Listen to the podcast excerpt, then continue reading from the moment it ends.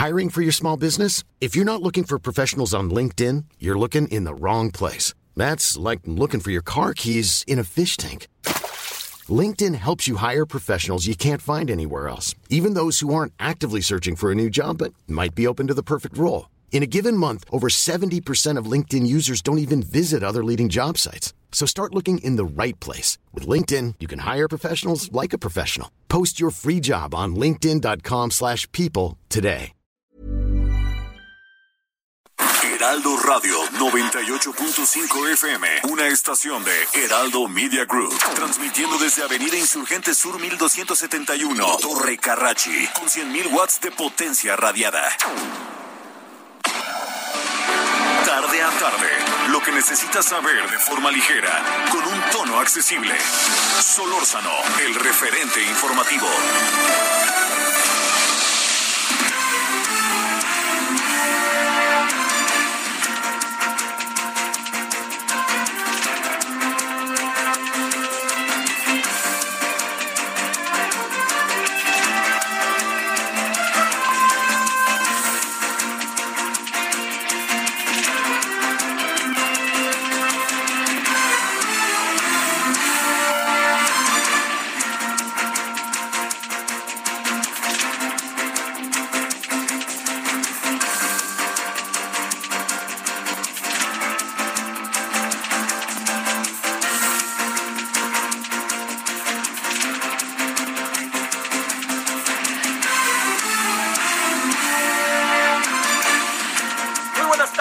17 con 1 en la hora del centro. Llueve por acá en la Ciudad de México, por lo menos en la zona de la alcaldía Benito Juárez.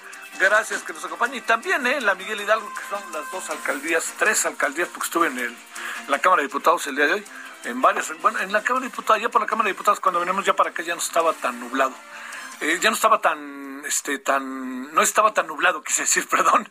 Ahí se asomaba el cielo dando su pelea, eh, eh, este, pero había nubes.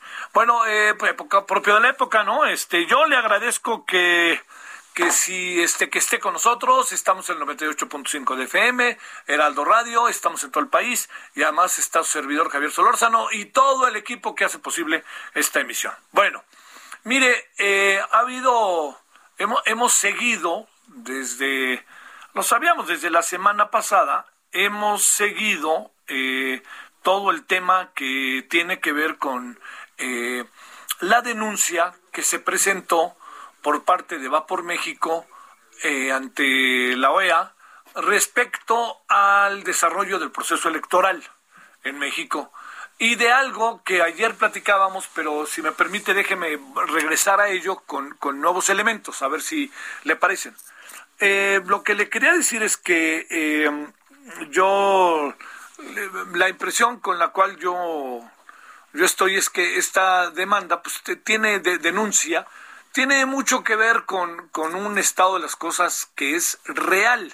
Cuando digo que es real, quiero decir que todos tenemos evidencia en algunos estados no marcada o en otros estados incluso no aparece de manera clara, pero en otros sí, en otras comunidades sí, que es la presencia de la delincuencia organizada en los procesos electorales.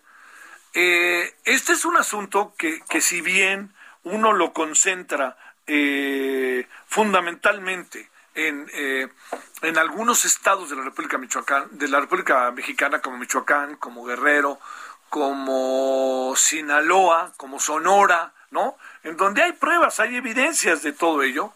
Hay otros estados en que las cosas son de manera, no son así, no está la delincuencia organizada.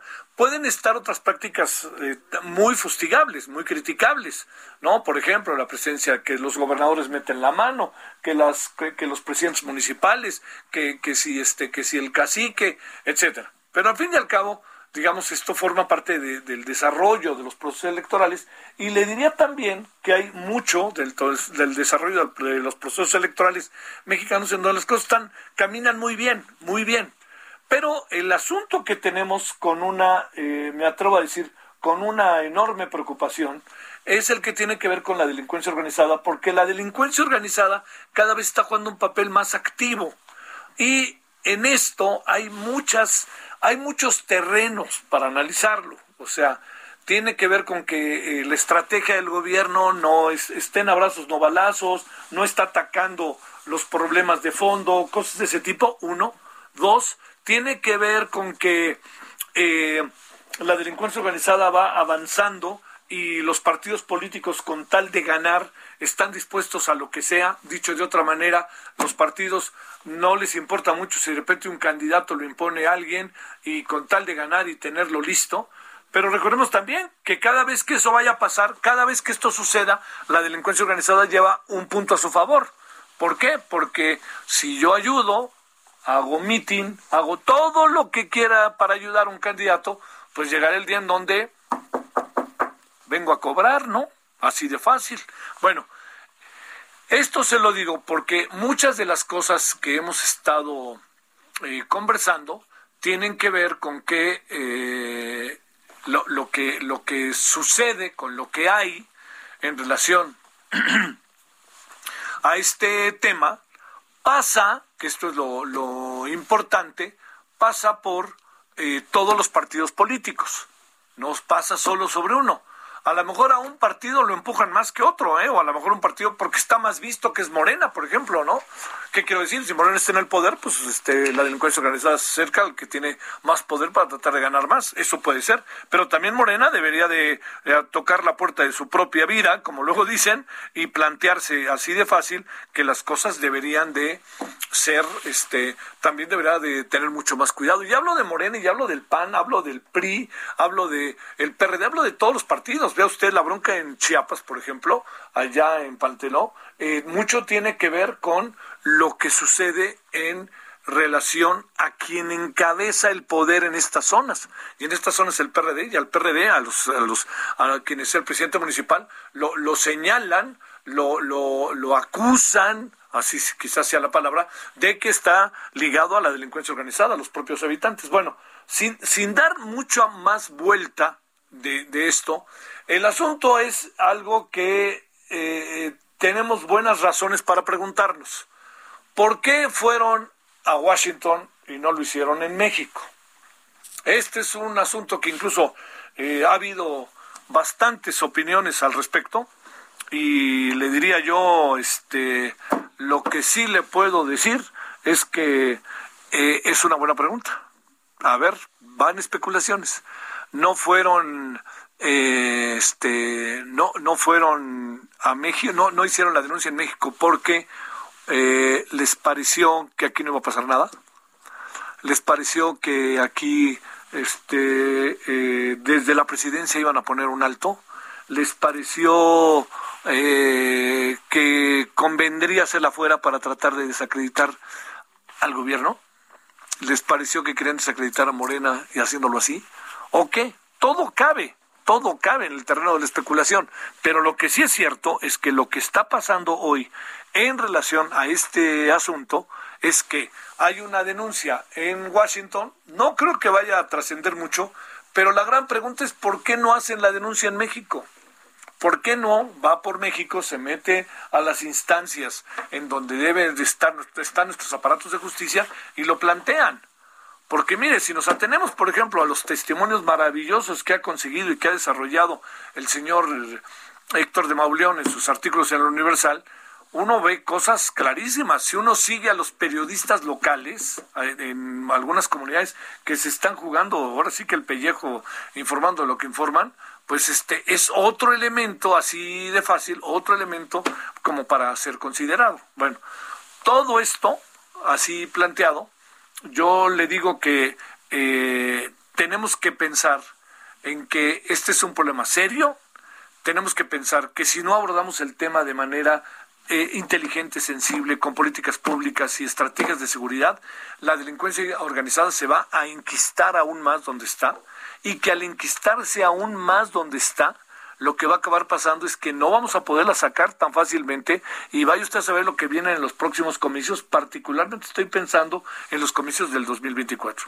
Entonces, todo es un, créame, todo es así un conjunto de escenarios, circunstancias que es importantísimo atacar.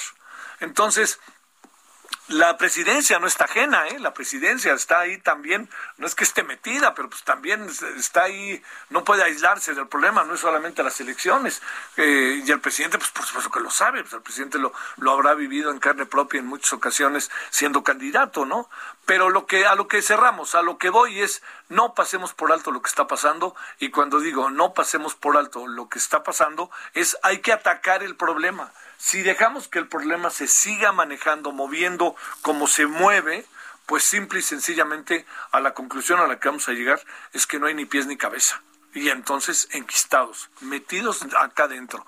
Y además de todo, ¿no? Además de todo, con un poder real y con unas exigencias concretas por lo que hicieron en el proceso electoral que vino a beneficiar a algunos candidatos y ahora les están cobrando, pues Imagínense el tamaño de las cosas. Bueno, no queríamos pasar por alto porque con razón eh, se dice, bueno, está bien que denuncien, pero ¿por qué no denuncian en México? Yo, yo hubiera hecho las dos cosas, aquí y en Washington.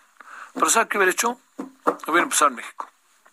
¿Por qué? Porque eso fortalece también la posibilidad de que debatamos acá dentro del país el tema. Bueno, Oiga, aquí andamos agradeciéndole como siempre que nos acompañe. Yo deseo que haya usted tenido hasta ahora un buen día martes. Hay muchas cosas. Oiga, por favor, este, cada vez hay más cosas que tienen que ver con el coronavirus que nos rodean.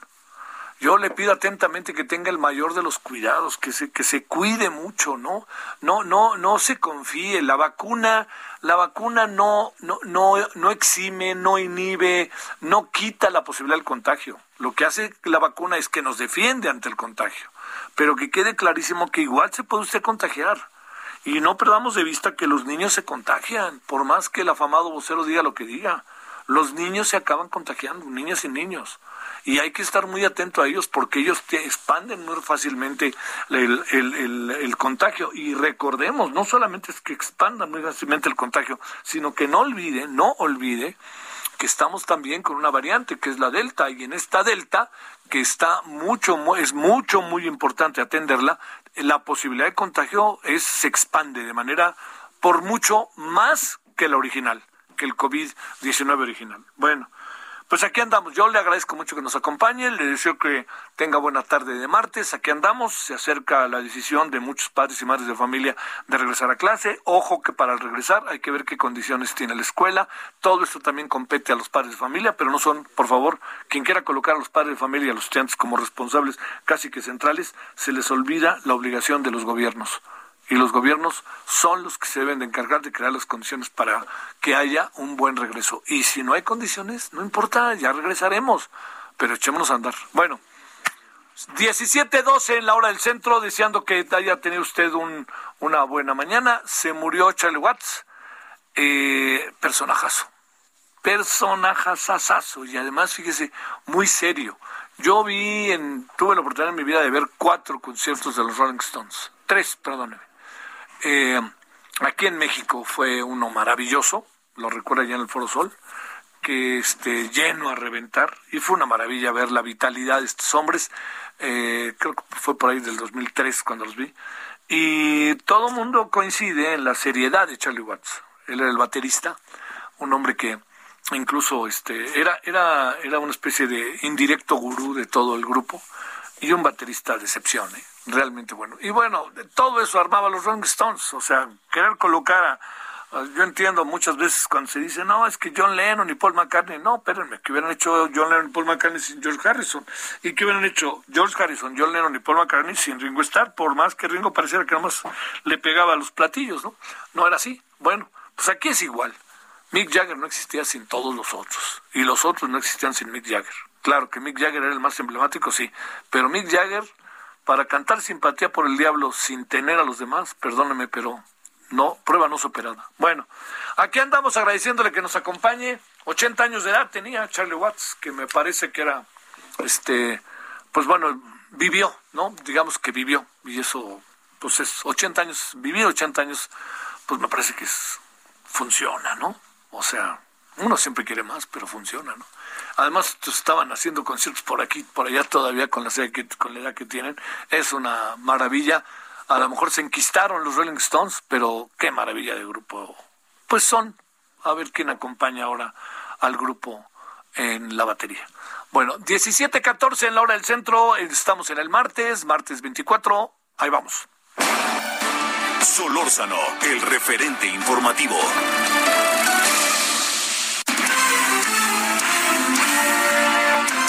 Esperamos sus comentarios y opiniones en Twitter. Arroba Javier Solórzano. Arroba Javier Solórzano.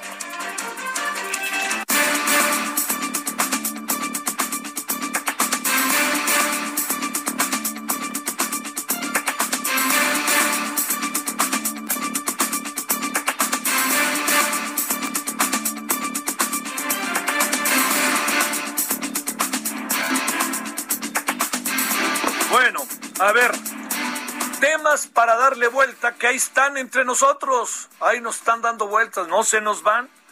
Eh, la petición de los pobladores de Tierra Caliente para que pues venga la ONU, ya no saben ni qué hacer, ¿eh? ya no saben ni qué hacer. Bueno, entremos al tema Tierra Caliente, entremos al tema elecciones y la participación eventual de la delincuencia organizada en la zona, entremos al tema de la seguridad en su conjunto. Bueno, empecemos. David Saucedo, especialista en seguridad pública. Querido David, ¿cómo has estado? Buenas tardes. ¿Qué tal, Javier? Qué gusto saludarte a ti, la auditoría, a tus órdenes. A ver, esta es una, pobladores de Tierra Caliente haciendo una petición de esta naturaleza, es un acto que yo diría más desesperado no puede ser, ¿verdad? En efecto, solicitar la intervención del alto comisionado de las Naciones Unidas para los refugiados eh, evidentemente implica un nivel de desesperación eh, y también de asesoría por parte de eh, grupos organizados de la sociedad civil en esta región. Ya conforme avanza el conflicto michoacano nos queda más o menos claro por cómo se están colocando los distintos contingentes en, en, conflicto cuál era la lógica de esta invasión de Aguililla. Me parece que ahora ya está más o menos claro. La intención era dividir a, los eh, cárteles y mafias locales que se encontraban en Michoacán. Eh, ahora sabemos que un segmento de las mafias de Michoacanas que tenían el control de esta zona y específicamente de la extorsión, cobro de derecho de piso y el usufructo mediante eh, una renta de guerra que cobraban hacia los productores aguacateros, la intención era dividir a las fuerzas de Cárteles Unidos. Esta cuchilla que, esta avanzada eh, que lanzó el cártel Jalisco Nueva Generación eh, eh, con, sangre y fuego para conquistar a Guelilla, tenía el objeto de dividir este, al, contingente de Cárteles Unidos. Y por un lado tenemos a dos poblaciones, justamente las que están solicitando la intervención de Naciones Unidas, eh, Cualcoman este, y Tepalcatepec, para que haya una intervención eh, de organismos internacionales y frenar eh, el avance del cártel Jalisco. No dudo que se vivan situaciones desesperadas en la región, evidentemente es ahí, así es. Ya hay carencia de víveres, no hay capacidad, eh, no hay posibilidades de transporte para la población, se encuentran prácticamente aislados, pero se encuentran aislados porque así lo, lo definió el cártel Jalisco en su estrategia de guerra, aislarlos de los demás contingentes de, de los cárteles michoacanos. A ver, ¿Qué, ¿Qué puede pasar que una que los pobladores toman la decisión de solicitar a la ONU y no saben ni dónde está la ONU, pero saben que intuyen que algo, un organismo que va más allá del país puede hacer. ¿Qué anda pasando con la autoridad? Ya te diría yo, municipal, estatal, federal, ¿qué pasa con el ejército, con la Marina, con la Guardia Nacional? Que pueda llegar un grupo de ciudadanos bajo condiciones seguramente adversas a lo que han llegado. En esta región en específico, el cártel Jalisco está ganando la guerra. Es por eso que eh, las mafias locales, pero también la propia, propia sociedad civil, que está un poco al margen de esta, de esta lógica político-delincuencial, eh, pide también de manera desesperada que haya intervención de quien sea para poder llevar suministros, alimentos, medicina el reabastecimiento de las redes de agua potable, hay cortes en energía eléctrica, están pidiendo de manera desesperada que haya presencia de alguna autoridad y la autoridad en este caso está impedida para poder llegar a esta región debido a que los cuarteles militares pues no están en condiciones de eh, contrarrestar la ofensiva del cártel Jalisco Nueva Generación. Lo podrían hacer en efecto, pero con un costo de, de vida civiles muy alto. Y como hemos visto en distintos escenarios, eh, destacadamente en, en Culiacán, el gobierno federal se resiste a poder utilizar su poder de fuego para frenar al cártel Jalisco Nueva Generación por el costo de sangre que ello implicaría. Eh, ahora sí que te diría, David, entonces, ¿dónde podría estar el remedio y el trapito? Entendiendo que no hay soluciones automáticas, ¿no? Eh, me parece que si mantienen esta política de, neutralidad, es decir, jugar a la Suiza eh, en Michoacán, pues eh, es dejar en manos de los michoacanos, perdón, del, del, del cártel Jalisco Nueva Generación, el control de esta región. digamos que Michoacán tiene un escenario de guerra complejo. El cártel Jalisco está ganando en la zona de, de Coatepec, de Temacatepec, pero está perdiendo en la zona de colindante con eh, Apatzingán. Eh, digamos que el cártel Jalisco tiene eh, un escenario diferenciado en este largo frente de guerra que constituye la zona de Michoacán en donde están tratando de invadir y derrotar a los cárteles a los cárteles unidos. veámoslo de esta manera. Eh, las poblaciones que están pidiendo la intervención del ACNUR son zonas que están a punto de caer en poder del cártel Jalisco Nueva Generación, en donde han tenido reveses eh, consecutivos en las últimas semanas. Y en el otro frente, eh, Cárteles Unidos logró crear una muralla y el cártel Jalisco no ha podido pasar más allá de Apatzingán. Pero en esta zona está a punto de desmoronarse el así llamado frente de Cárteles Unidos que tiene con el con el cártel Jalisco y están a punto de caer en su poder. Oye, Estamos viviendo en la zona de Tepalcatepec, la zona de Cualcomán, en general en la tierra caliente, este, caliente michoacana, escenarios únicos o circunstancias de esta naturaleza. Dentro de poco nos vamos a enterar que están sucediendo en otros estados de la República Mexicana. Yo creo que es muy similar a lo que se vive, por ejemplo, en el estado de Zacatecas. Es muy, muy, muy parecido. Es decir, eh, cárteles nacionales, eh, dos cárteles nacionales, el cártel Jalisco, el cártel de Sinaloa, que están actuando en estados específicos del país, apuntalando a mafias locales. Esto es más o menos lo que tenemos en, varios frentes de guerra. En el, caso de Michoacán es como más nítido, más claro, por las grandes distancias que hay entre una población y otra y, la capacidad que ha habido de los medios de comunicación para comunicar en tiempo real lo que está sucediendo en el terreno. Claro, sí, para estar más, más al tanto y a las vivas.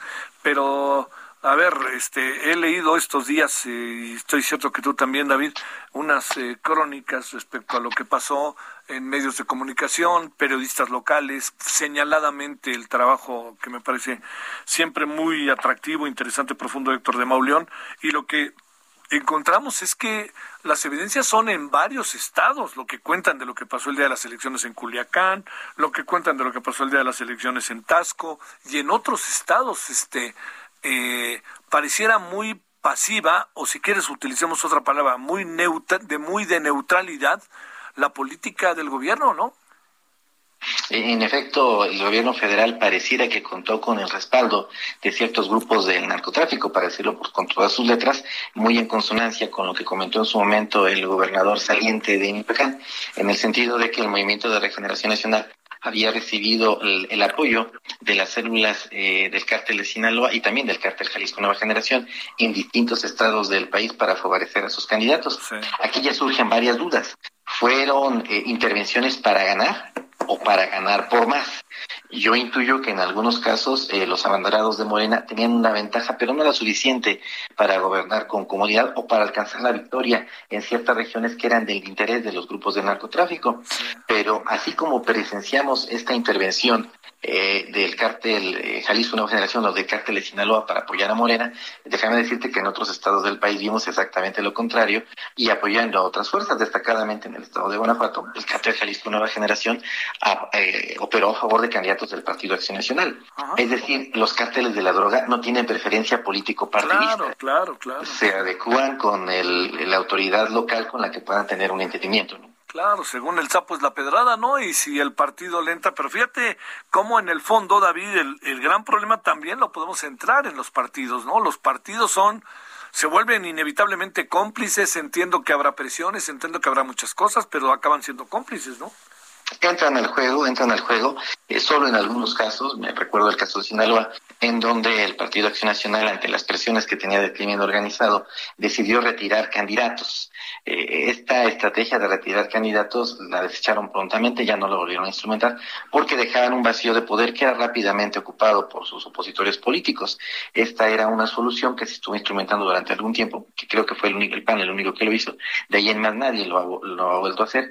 Creo que vale la pena ya empezar a instrumentar algunas de las estrategias que se generaron en Sudamérica, por ejemplo en Colombia, con esta ley uh, que se denominó de manera coloquial de silla vacía, en donde cualquier eh, político o candidato que tuviera sospechas, no digo ya sentencias en firme, sino nada más sospechas, indicios de tener algún tipo de colaboración con cárteles de la droga, en automático perdía o la candidatura o el cargo. Creo que valdría la pena empezar a, en México a avanzar en este debate en virtud de la penetración que han tenido los cárteles de la droga en la política nacional. Un gran saludo, David Saucedo. Gracias que estuviste con nosotros. Gracias a ti, Javier. Saludos. Saludos. Bueno, ahí le va. La Secretaría de Salud reporta 940 personas muertas más en el conteo de hoy. Tenemos además, le quiero decir, 18.262 nuevos casos de coronavirus en 24 horas. Hablamos de los contagios. Dos cifras que siempre hay que echar por delante. Está serio. Bueno. este problema del narco y las elecciones, ¿eh? Pausa.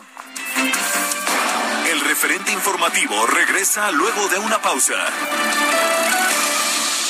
Heraldo Radio, la HCL se comparte, se ve y ahora también se escucha.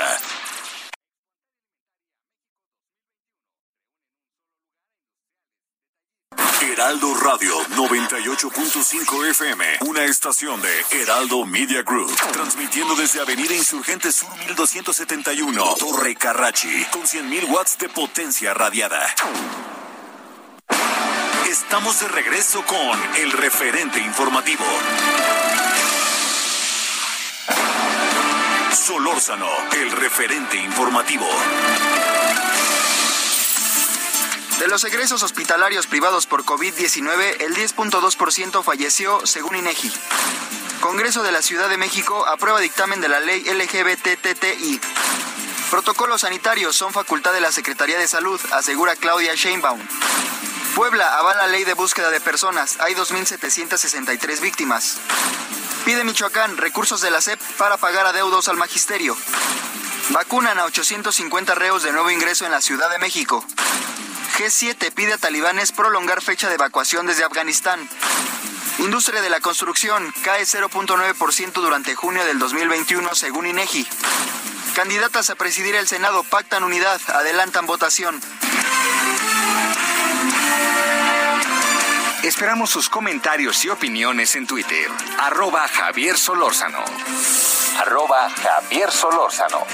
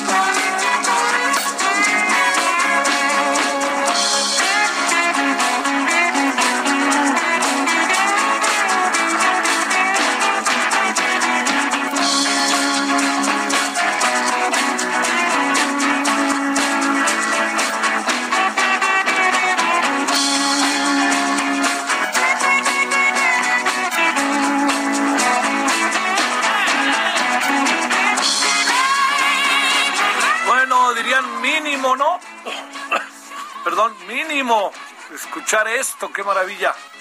Gimme Shelter, ni más ni menos que de los Rolling Stones. Eh, se fija qué combinación, si ustedes así, sé que hay especialistas maravillosos de los Rollings, pero lo que es el, lo que es la batería, el requinto y el bajo, ¿no? y esos gritos, canción maravilloso de Mick Jagger. Bueno, eh, ¿por qué? Seguramente ya lo sabe, se ha dicho en muchos lados, si no está de más volverlo a decir. Eh, murió este maravilloso baterista de los Rolling, Charlie Watts, quien durante mucho tiempo fue, bueno, fue, fue una pieza muy importante, era, era como el serio, ¿no? Aparecía ahí, ya sabe, ¿no? Era, era la fiesta allá arriba en el escenario y él, allí en la batería en lo suyo, sonreía con la foto final, personajazo por lo que cuentan, diseñador, rockero, un muy buen personaje, así que pues este a los 80 años de edad murió. Yo le diría que a los 80 años, pues uno no quiere morir a veces, ¿no? Pero se veía bien además Charlie Watts. Pero bueno, por lo pronto se va y también por ahí anda medio, este, peligrando un poquito la, vida, la salud del señor Mick Jagger, que ojalá pronto también salga de lo que anda. Bueno, Gimme Shelter, canción son, ¿eh? Yo le diría a los que saben de música que me dicen que son buenos, dice, combinan demasiadas cosas atractivas musicalmente esta canción, sobre todo este acompañamiento sistemático de la batería con Charlie Watts. Bueno, es lo que tenemos.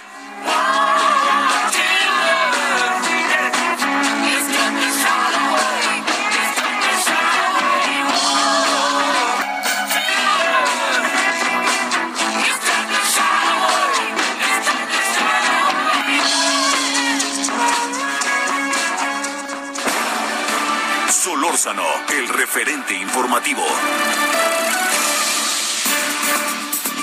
Oh, hay, hay un tema que hemos estado dándole vueltas, siguiendo y este se pospuso su instrumentación, nos referimos al, a la eh, subcontratación, eh, me gusta más en español que el outsourcing, y que ha sido mucho, muy importante. Pero tiene consecuencias, o sea, iba a tener secuelas. Entonces, no es que estemos este, diciéndole sí o no, no se trata de eso, ya está echado a andar, la clave es cómo instrumentarlo.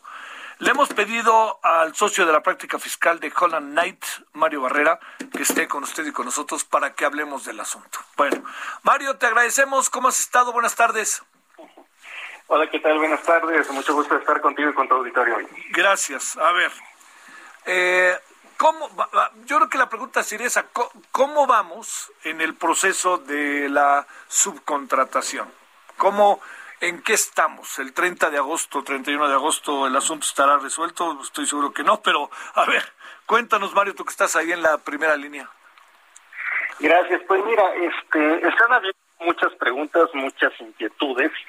Desafortunadamente la, la, las reglas, bueno, la, la, norma jurídica no no es del todo clara Desafortunadamente tampoco ha habido una línea clara este, que detalle al respecto por parte de Secretaría del Trabajo, por parte de la autoridad fiscal. Entonces, la verdad es que está habiendo mucha confusión, mucha presión, porque, eh, como tú ya dices, el 1 de septiembre entra en vigor todo esto y pues la verdad es que este, hay mucha presión por tratar de cumplir a tiempo con la ley, sin embargo sigue habiendo muchas dudas y desafortunadamente pues eso también nos puede llevar a hierros.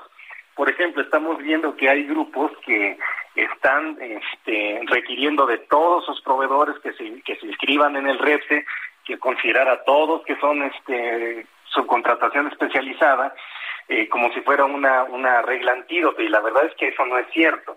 La subcontratación especializada es un subuniverso dentro del universo de servicios. Entonces, no podemos considerar que cualquier servicio entre en subcontratación y por ende debe estar eh, inscrito en el REFE y en aquellos casos en que incorrectamente nos hayamos inscrito en el REFE, pues tampoco vamos a estar libres de alguna contingencia de carácter fiscal o de carácter laboral. Entonces, ese desafortunadamente es el, el ambiente que estamos viendo, ¿no? Mucha preocupación, mucha presión y muy poca claridad, ¿no? este tendremos que llegar algún día al puerto, ¿no? a, un lugar, ¿no? A ver cómo cómo le haremos para que sobre todo en un proceso que se plantea como la búsqueda del beneficio a los trabajadores no acabe perjudicándolos, ¿no? Sí, totalmente, ¿no? Y, sobre todo ojalá hubiera algún pronunciamiento por parte de la autoridad fiscal o la, autoridad laboral que diera alguna mayor luz de cuándo sí y cuándo no, ¿no? Cabe apuntar que Prodecon hace un par de semanas emitió un lineamiento que me parece útil, me parece relativamente claro, pero pues desafortunadamente Prodecon pues es un tercero en este en este tema de asuntos, ¿no? Los actores relevantes pues son el Servicio de Administración Tributaria, la Secretaría del Trabajo y son ellos los que no están dando una, una claridad, ¿no? Este, la autoridad qué hace? Eh, pues mira, desafortunadamente también estamos viendo una cierta descoordinación entre entre entre esas dos autoridades porque se entrelazan los dos aspectos, el fiscal y el laboral y piden, por ejemplo, declaraciones y ciertos conceptos para, para hacer el REPSE, vamos con la, por, el, con el, por el lado del SAT y dice, ¿sabes qué? Yo no, yo no soy competente para esto, regresa con la, con la Secretaría del Trabajo y en cierta medida traen a los contribuyentes este, de héroes a Pilatos, como dirían comúnmente, ¿no? Y desafortunadamente eso también impide que se puedan, se puedan hacer registros de manera oportuna cuando así procede. Eh, es en, en, esencia el escenario que estamos viendo. Oye, eh, dice la Secretaría del Trabajo que la negativa para dar luz verde a las compañías es por errores fácilmente solventables. No necesariamente es, eso es cierto, ¿no? Este, hay, yo creo, eh, errores de fondo y hay, y hay y hay temas que son de difícil cumplimiento, ¿no? Además de la yo creo que hay dos temas, yendo un poco un paso hacia atrás. Hay un tema de fondo que es falta de claridad para decir si debo estar en el régimen de su subcontratación especializado o no. Ese es un primer problema y están y ya están en el escenario de que, bueno, sí debo estar en el régimen especializado de su contratación. Ahora, ¿cómo me inscribo? ¿Qué tengo que cumplir para inscribirme? Tengo que tener documentación del Seguro Social, de la, del Servicio de Administración Tributaria y además cumplir otros requisitos con el REPSE. Y no necesariamente hay, eh, facilidad para, para cumplir esos requisitos. ¿no? Desafortunadamente yo la verdad no coincido con esa posición. Estando en la trinchera y apoyando a, diversas empresas que quieren cumplir, que quieren ser cumplidos, estamos encontrando muchos tropiezos incluso para lograr el registro.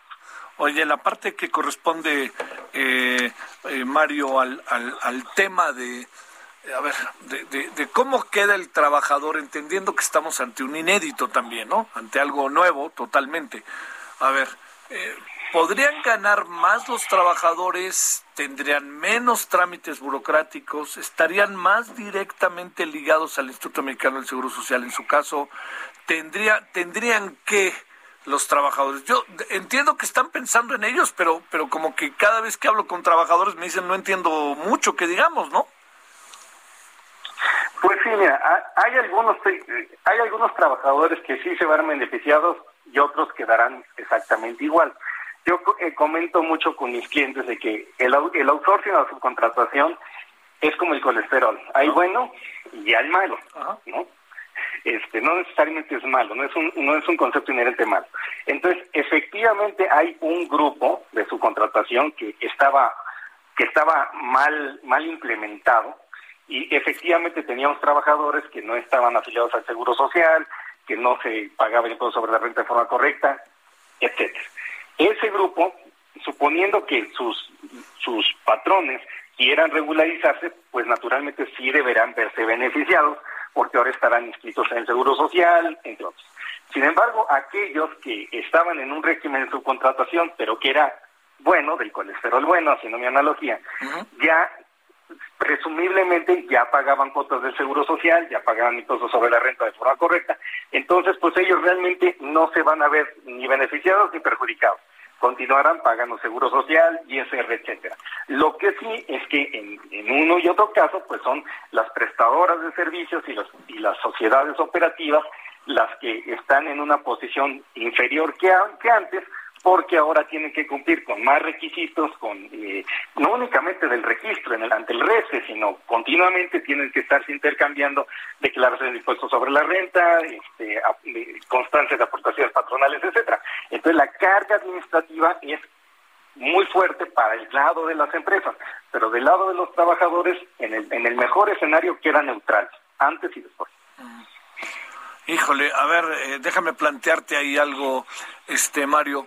Eh, eh, ¿en, qué, ¿En qué puede ¿cuál sería el mejor escenario para acabar con esto? Porque la Secretaría, la Secretaría del Trabajo y el propio presidente, bueno, dieron un mes y, y casi se van, este, bueno, casi que, que conste que nos fuimos un mes, cuando uno hablaba, incluso algunos empresarios hablaban del 31 de diciembre.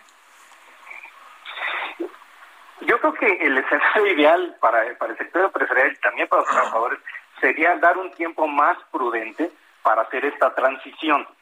Eso en la forma, pero también en el fondo, implementar reglas, normatividad, que den mayor claridad a las empresas, tanto del fondo, de cómo hace, de cuándo sí estoy en su contratación y cuándo no, y de la forma, qué requisitos tengo que cumplir. Y también, paralelamente, las propias autoridades no están preparadas para este cambio. Por, eso estamos viendo tantos problemas, tanto del lado del SAT como del lado de Secretaría del Trabajo, etcétera.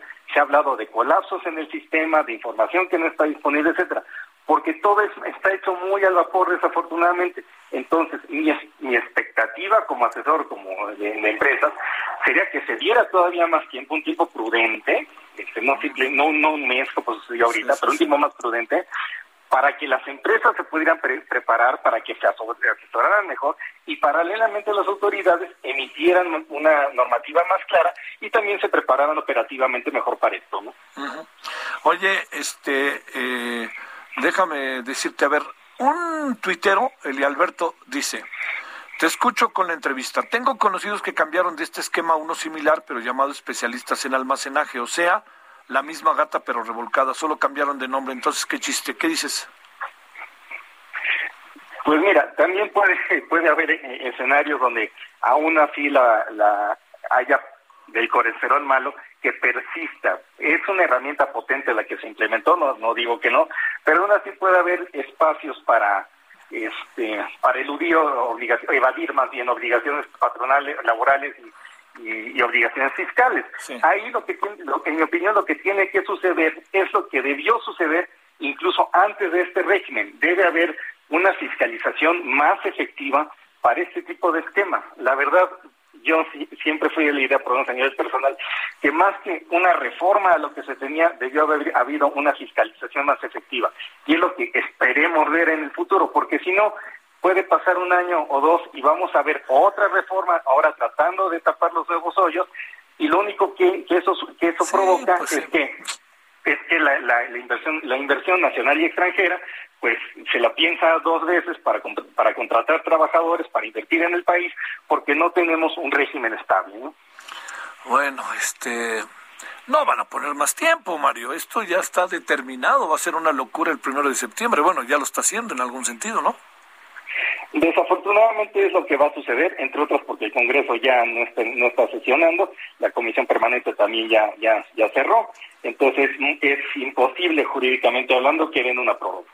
Bueno, este, ah, este, pues bueno, eh, pues te diría que, que, que lo que viene ahora a ver, espérame, pues, ¿para qué te digo yo lo que viene? Tú dime, Mario, ¿qué viene? ¿Qué va a pasar con los empresarios y los trabajadores en breve? ¿Qué supones que pueda acabar pasando?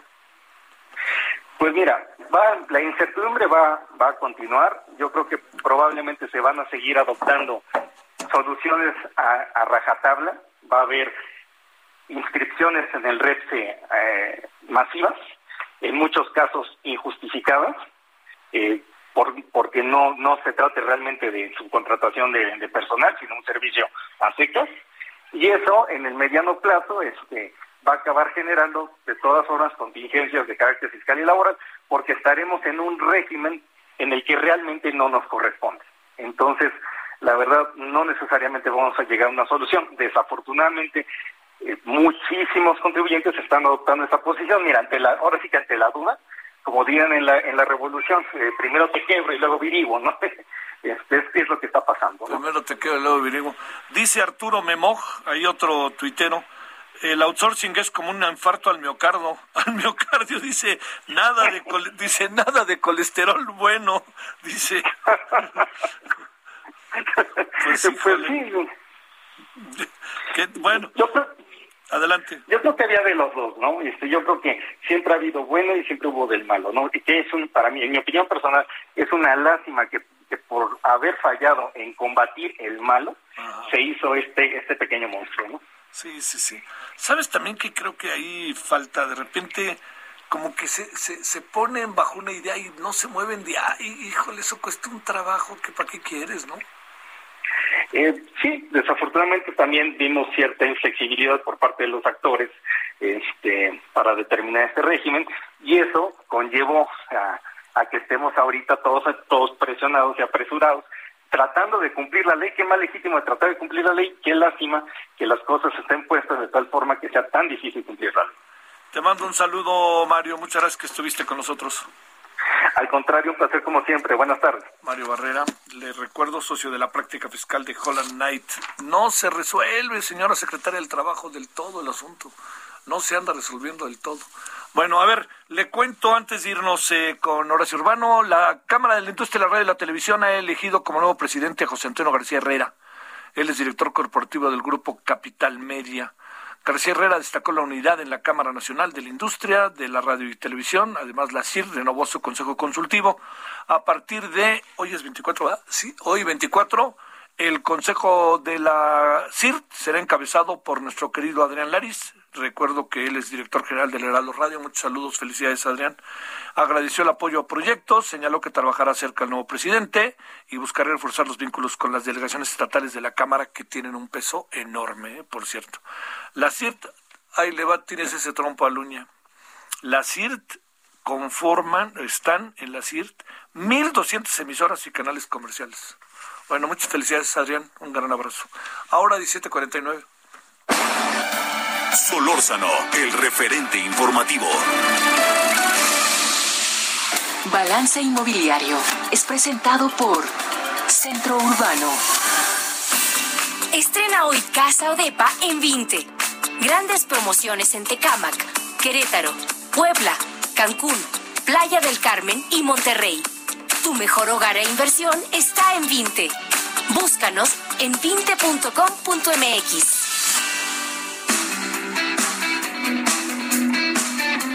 Querido Horacio Urbano, ¿cómo te pinta el martes? Muy buenas tardes. Querido Javier, pues de luto, hombre, se nos fue Charlie Watts, caramba. Ay, quiero llorar, ¿eh? Esa sí fue fuerte, sí. Yo también, lo único malo ya nos están memeando y están diciendo que los que lo estamos sufriendo somos población de alto riesgo, entonces sí me preocupa. Oye, lo somos, no tú. Pero yo ya, espérame, oye, setentón ya, pues nomás me llevaba 10 años, 11 me llevaba Charlie Watts, ¿no?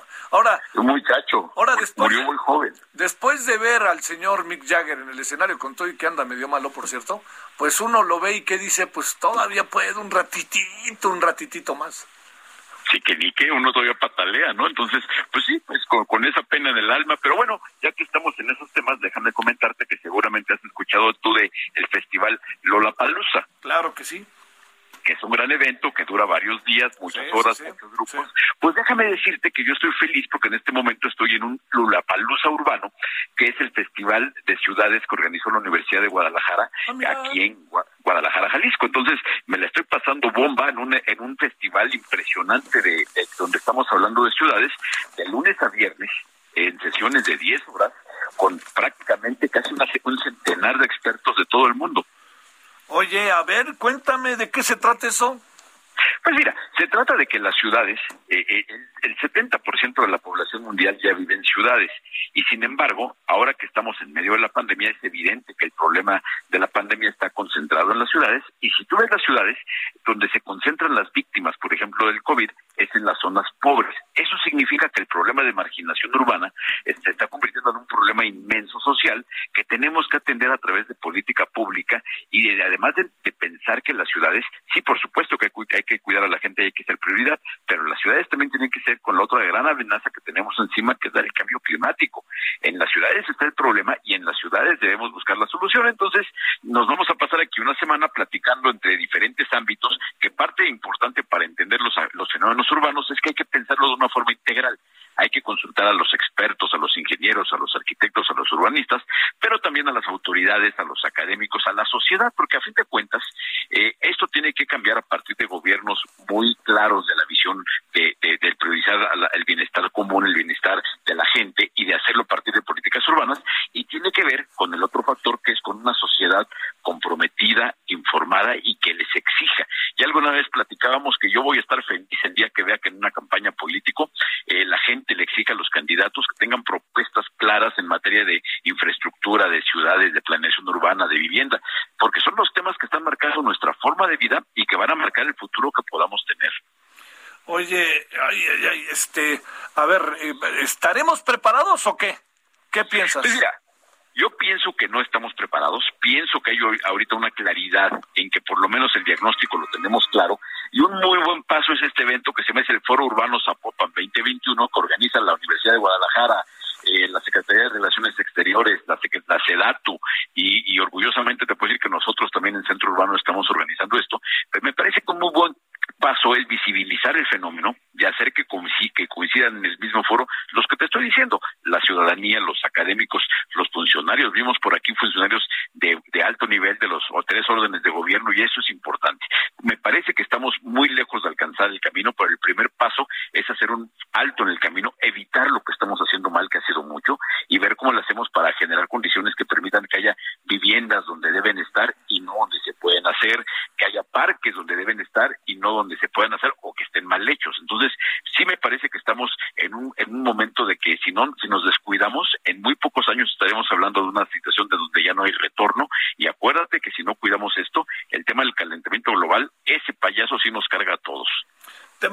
saludo, Horacio. Muy buenas tardes. Saludos hasta Guadalajara. Un fuerte, querido Javier. Inmobiliario fue presentado por Centro Urbano.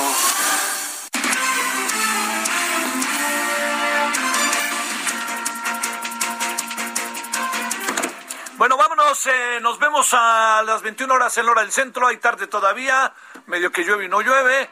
Estaremos con los temas de, la, del día, ¿no? ¿no? No dejaremos pasar ninguno y estaremos...